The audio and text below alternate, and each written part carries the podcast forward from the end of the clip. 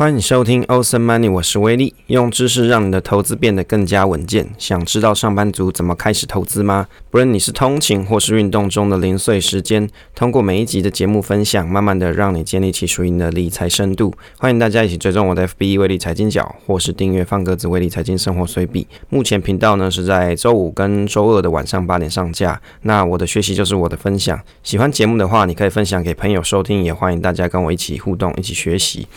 现在时间是二零二二年的二月二十六号的早上十点二十四分。今天我们的单元是威力研究室，用研究改变你的财商视野。今天的内容啊，是什么是追求人口趋势的基金啊？这个好好退休积极型基金二。首先开头的部分啊，我们这个录制的时间呢、啊，就是在这个二二八连假的时候啊，那想说可能利用这几天把好好退休。积极型的这部分把它录制完成了，就是一个预录的节目。那在这个阶段的时候，应该还是在那个俄国打仗的时间点了。我想等大家收听到这一集节目的时候，应该是已经打完了啦。当，我们不太希望看到会有这种战争的事情发生啊，而且这个一定会对全球的经济产生一些影响嘛，不管是经济啊，或是能源这方面，应该都会有一些影响。所以你会看到说，当有这种消息出现的时候啊，这个全球的股市可能就会预先反应一下。不过很显然的东西啊，就是这个其实都是一种短期的效应，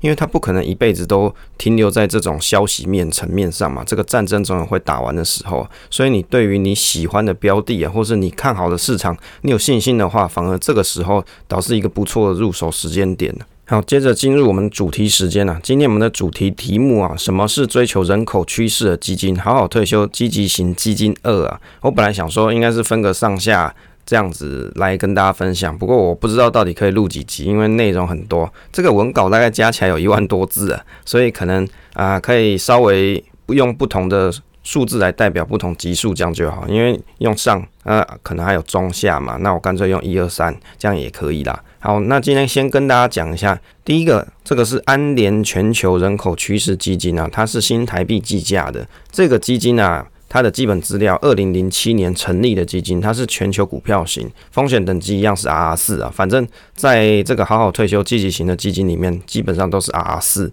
那我觉得这一档基金它很有意思，因为你观察它的名称哦，它有一个叫什么人口趋势的关键字啊，想必跟人口成长有一些相关。如果你去观察一下它的公开说明书啊，的确有提到这个基金是主要投资策略专注于研究人口结构变化趋势的议题哦。因应人口的增长或是人口老化所衍生的一些相关需求，它的投资策略啊，依据基本面分析，筛选受益于人口结构变化趋势的公司，例如说受益于人口老年化，或是人口高度成长，或是年轻一代崛起，或是都市化等这种引发这种需求的地区，那它会根据企业的营收，还有获利成长性，还有个股的价值面分析啊，反正就是关于本益比啊、现金流量这些做。他们的参考依据，去选出在品质、成长、价值这三种都兼备的公司。那以及呢，当然他会去考量到个股流通性的高低啊、市值大小这些因素，去建构它的投资组合。在这一档基金里面啊，它聚焦的是人口两大的趋势商机啊。第一个就是人口老化。就是因为人口老化会有什么问题？大家去想一下，它可能就会有，比如说人口老化了，你就会有退休的题材嘛，退休的议题，它可能会有医疗保健相关的商机，因为老年人口嘛，它难免会需要一些医疗保健的这些周边的产业，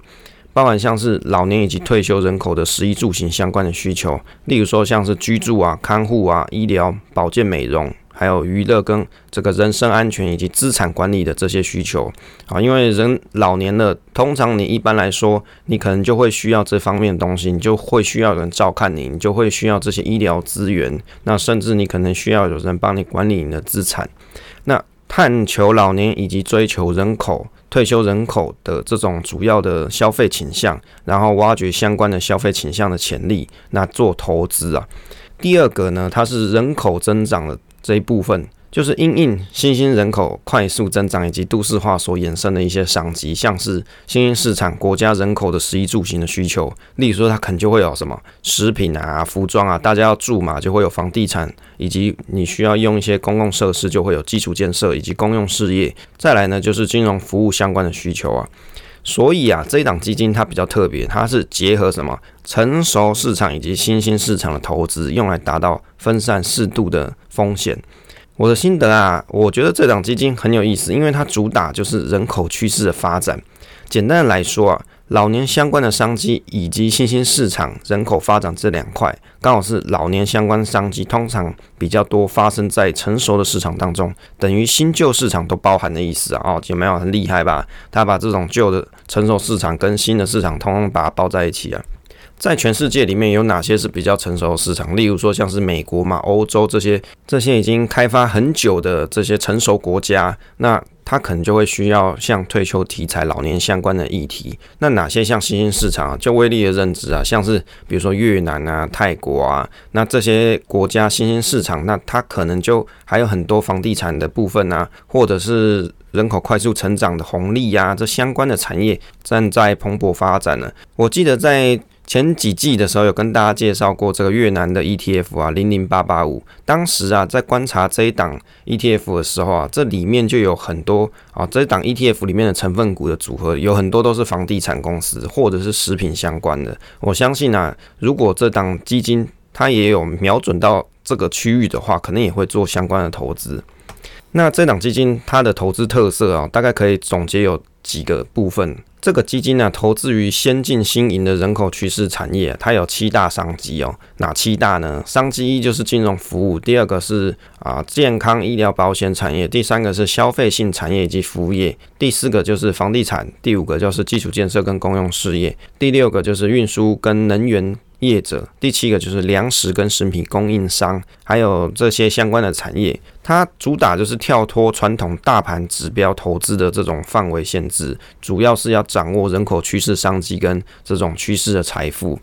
所以你听完这个特色，你就会有一点概念，就是说，哦，这档基金它的特色就是跟人口相关嘛，就是老年跟新兴的市场这种发展，它都掌握在这里面。当然，如果你喜欢的这种投资策略啊，你也蛮喜欢它的投资题材内容的话，那这档基金就很适合你。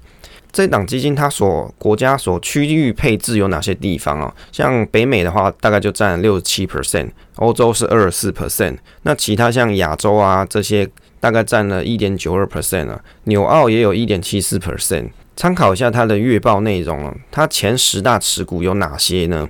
像有雀巢公司啊，这间公司大家应该都听过啦。你如果去看一下它的维基百科简介，它就有讲说它是一间瑞士跨国食品饮料公司啊，总部位于瑞士的沃州沃维哦，这个是这个地区我也没去过。如果可能大家有去欧洲玩的话，你可能有去过。那这个雀巢公司，它在全球拥有五百多家工厂。第二个还有什么公司啊？它有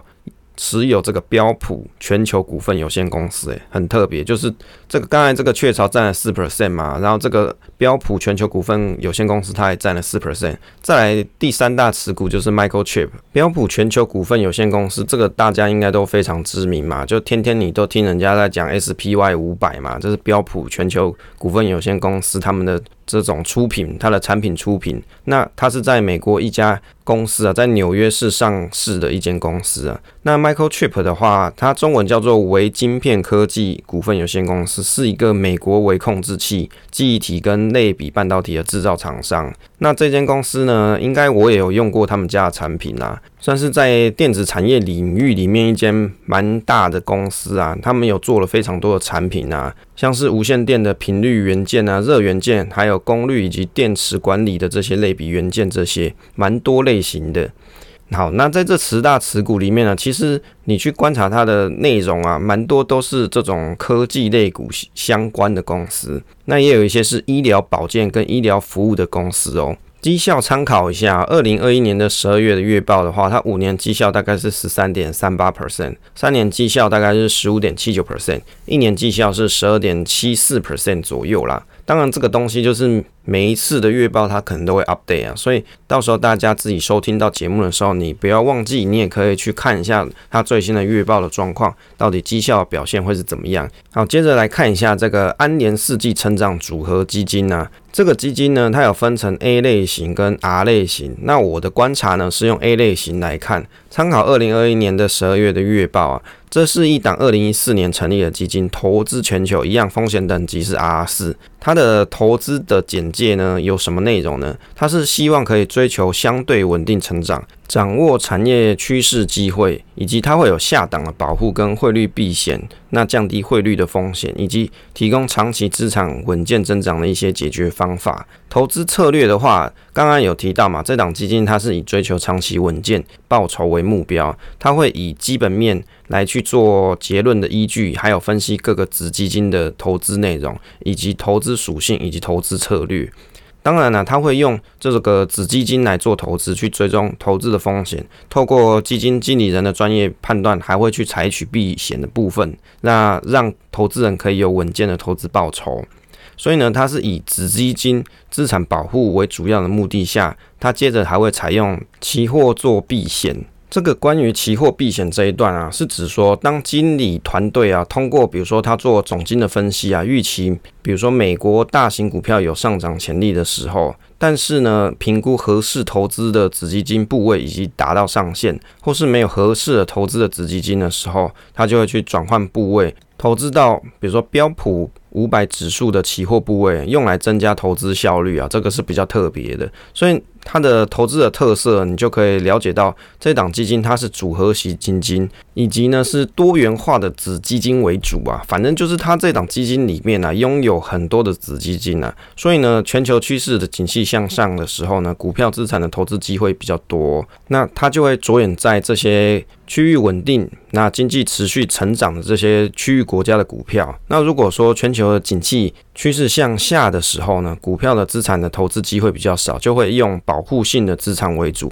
来降低投资组合的波动，等于是它会帮你做动态调整就对了。那我的心得呢，其实我觉得它的说明书内容哦写了很长一段哦，反正就威力的看法来说，白话来说就是每个国家地区啊，这档基金它都会关注，因为它是组合基金啊，等于是经理人团队他会透过各个 ETF。来选择有潜力的市场，控制投资组合波动性跟汇率风险，让你不要错过各个资产轮动的机会啦。好，就是他写的漏漏灯，基本上它内容就是这些啦。观察一下它国家区域的配置哦，在美国的股票型占了大概四十五 percent，欧洲占了十三，那新兴市场亚洲呢占了十一 percent，债券也有九点五 percent，那中国呢跟日本呢各持有三跟一 percent 左右啦。详细呢大家可以再看一下月报，前十大持股里面最大持股就是 iShare 的。SPY 五百 ETF 占了十二 percent，接着呢就是 Vanguard 的 Total Stock MKT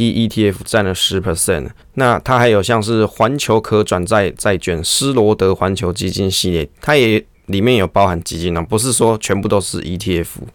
那里面呢也有像是 QQQ 的这档 ETF，它也是有包含在里面，例如说还有台湾的安联大坝跟。台湾的安联科技基金，它也是包含在这里面，是蛮特别的。但是好像着眼于这种大盘市场啊，或者是科技相关类型的基金是比较多一些。投资的币别 A 类型是有台币、美元都有，那 R 类型只有新台币。就是如果你是买好好退休的话，那就只有 R 类型是新台币。那如果你不要买好好退休系列方案的话，那你可以选择台币跟美金都可以。绩效表现参考啊，A 类型来看哦，台币的部分是五年是十一点六四 percent，三年是十三 percent，一年是七点九五 percent。那这档基金呢，就威力的看法来说啊，如果你比较希望可以配置在全球上面，而且呢，你也希望说有一个专业的经理人团队可以帮你做操盘，让他好好去帮你筛选一下各个产业的轮动或是国家区域的轮动的这种投资机会的话，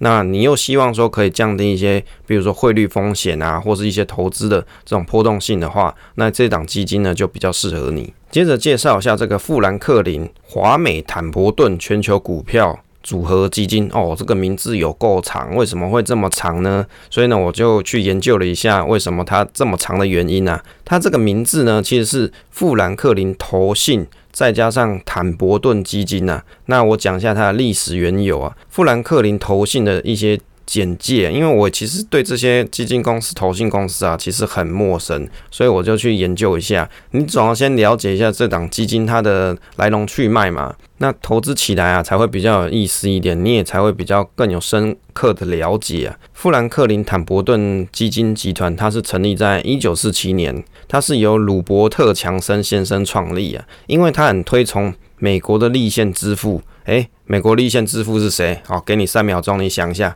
一二三啊，想不到也没有关系，反正你又不是美国人，对不对？我们是台湾人啊，反正不知道也没关系啦。美国的立宪之父是班杰明·富兰克林呐。好，富兰克林有没有？这个是不是很有名？好，就是小时候你去看这个电视节目啊，或是一些电影的时候，都会提到哦，什么班杰明·富兰克林。他最著名的代表就是有什么十八世纪最伟大的科学家与发明家。一提到这个人，大家就会想到有两件事，像是这个风筝实验发明的避雷针，还有独立宣言这两件事情呢、这个班杰明·富兰克林呢，他出生在平凡的家里啊，家里缴不起学费，但是他不在意。他通过持之以恒的这种自我奋斗，终于取得了举世的成就，从贫穷到富裕，充分实现人们对于美国梦的追寻啊！可以说，他就是美国梦最代表性的人物之一。好，关于他的故事有很多了，这样讲下去就离题了。重点就是说，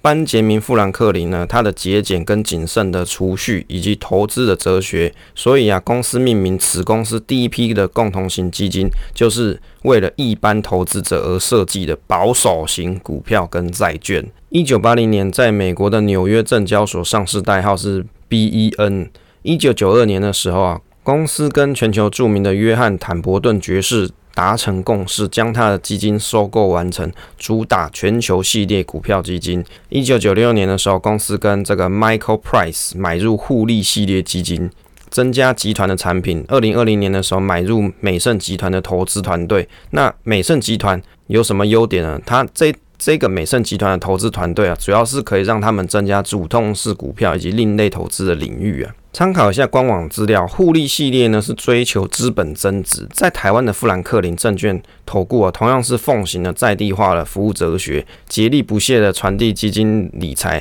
要什么简单稳健跟均衡三大优势。我的心得是啊，富兰克林主打的就是保守稳健嘛，但是因为它后来有增加了全球系列基金跟资本增长的互利系列基金，那近期合并的美盛集团多加强了主动投资的部分。所以听到这边呢、啊，你大概就会知道为什么它的基金的名称这么长，叫做富兰克林华美坦博顿全球股票组合基金啦。啊，就是因为它曾经是有合并其他的这种基金公司啊，所以它的名字就非常非常长。听到这里，你就会有一些感觉嘛，就会知道说这个投信公司它的投资哲学是什么。就是它比较希望投资在稳健型的这种标的上面。这一档基金在官网上面只有 A 类型，没有 R 类型啊。但是可以去参考一下基富通 R 类型的网页，那也可以去参考一下 Money DJ R 类型的网页，还有月报跟 A 类型其实内容都是相同的。所以我是用 A 类型的资料去整理。它的基本资料是二零零七年成立的基金，风险等级一样是 R 四，全球类型的股票组合型基金。投资的特色哦。它的投资的特色，它会针对国际的经济变化跟产业趋势，对股票以及债券还有货币基金做比较合适的配置。它也还会去考虑到基金公司管理的这个公司治理的效果，以及追求短期风险最小以及长期稳健投资报酬。子基金的筛选策略一样，他们会有专业的经理人去团队去看现在市场应该要投资在哪些地方中，然后经过分析才会把想要投资的子基金纳入在他们的投资名单里面。资产配置的策略有划分在比如说台湾、美国、欧洲、新兴市场这些，那分析各个区域的总体经济相关的资讯去做资产配置的比重。投资的策略的调整，他会去找出比较低的风险以及高报酬，还有相关性低的资金。子基金做调整组合，那投资的特色是秉持着价值投资原则，希望可以达成成长潜力以及投资下档风险的双重目标。那全球化分散布局可以降低单一区域产业的一些风险，主动调整投资组合，让你可以掌握获利机会。听到这边有没有觉得听完了好像也不知道他在干嘛，对不对？就是他就是在讲说他会投资在全球市场里面。那我们先来直接看一下他投资的区域的配置。他在美国型的基金占了大概三十三 percent，全球型基金占了十五 percent，亚洲占了十一，欧洲也是十一。所以从他的投资的这个区域来看呢、美国就是最多的嘛，再来就是全球型基金前十大持股里面，可以看一下，它有富兰克林高科技基金占了十二 percent，还有欧跟欧洲策略成长基金占了十一 percent，还有富兰克林的成长基金占了九点九六 percent，安联的台湾科技基金占了九点三八 percent，所以其实从这个内容看起来，它的。组合啊，基本上都是基金，没有 ETF 啦，就是它就是基金的组合，其中科技型的基金还是占的比较多的成分。所以，如果您希望可以投资在全球，而且是布局在科技基金布局比较多的话，那就可以考虑一下。投资币别就是台币，绩效参考五年是五十二 percent，三年是四十七 percent，一年是八点三二 percent。所以，就威力的观点来看啊，这档基金就是你比较喜欢大型增长型的股票。或者是你喜欢科技类型的这种基金内容的话，那就可以去考虑一下这档基金的投资方式啦。好，由于时间关系，这一期就跟大家分享到这边啦。请大家可以分享节目给朋友收听，也可以点选下方威力财经角的支持方式。那可以追踪威力财经角 FB。那感谢大家收听这一期节目，希望对大家有所帮助。请订阅支持这个频道与留言分享，总是单纯的快乐。期待下次再见。